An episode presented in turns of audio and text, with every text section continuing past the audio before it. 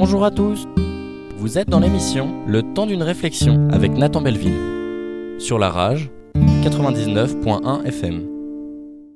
On en a tous déjà entendu parler. On le poursuit depuis la nuit des temps, tout en sachant qu'on n'en arrivera jamais à bout. Prisé des sages, inconnu des idiots, certains le cherchent, d'autres veulent l'enfermer dans un tombeau. Je vous parle bien sûr du savoir. L'essence même du savoir existe grâce à des vidéos, des sons, des expériences. Le savoir permet à l'humanité d'évoluer jusqu'à ce qu'elle est aujourd'hui. Le savoir le plus ancien s'apparente au feu, qui marqua un tournant essentiel de l'histoire humaine. L'enjeu de l'époque était de le perpétuer pour survivre. L'importance de cette transmission s'amplifia au fil des années. On vit l'apparition de l'écriture, plus tard celle de l'imprimante, vers ce que l'on connaît aujourd'hui, Internet. Une plateforme où le savoir est stocké et sans cesse manipulé. La diffusion du savoir devient vite un enjeu mondial. Preuve en est, les moyens de transmission ont fortement augmenté. Son évolution perpétuelle a permis de répondre à de multiples questions sur la vie, la Terre et l'univers. Les scientifiques ont cherché d'autres réponses sur ce qui nous entoure. La quête de vérité ou encore la curiosité humaine leur demande de toujours faire plus de recherches. Afin de ne pas affirmer n'importe quoi, ils vont assimiler la théorie et ce qui se passe réellement. Pour répondre à des questions de durabilité, apparut l'endoctrinement. L'endoctrinement impose à la population conditionnée de ne pas se questionner sur sa situation. De plus, ce système repose sur le principe même de l'utilisation du savoir dans la perspective que tout le monde pense de la même manière.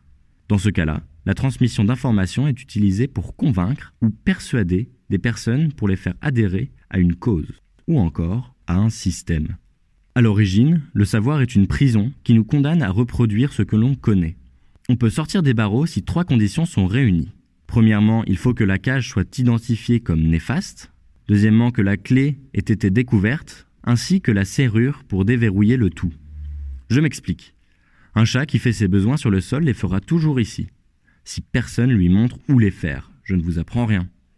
Il est vain de le gronder pour lui interdire. Il faut clairement lui montrer une nouvelle option.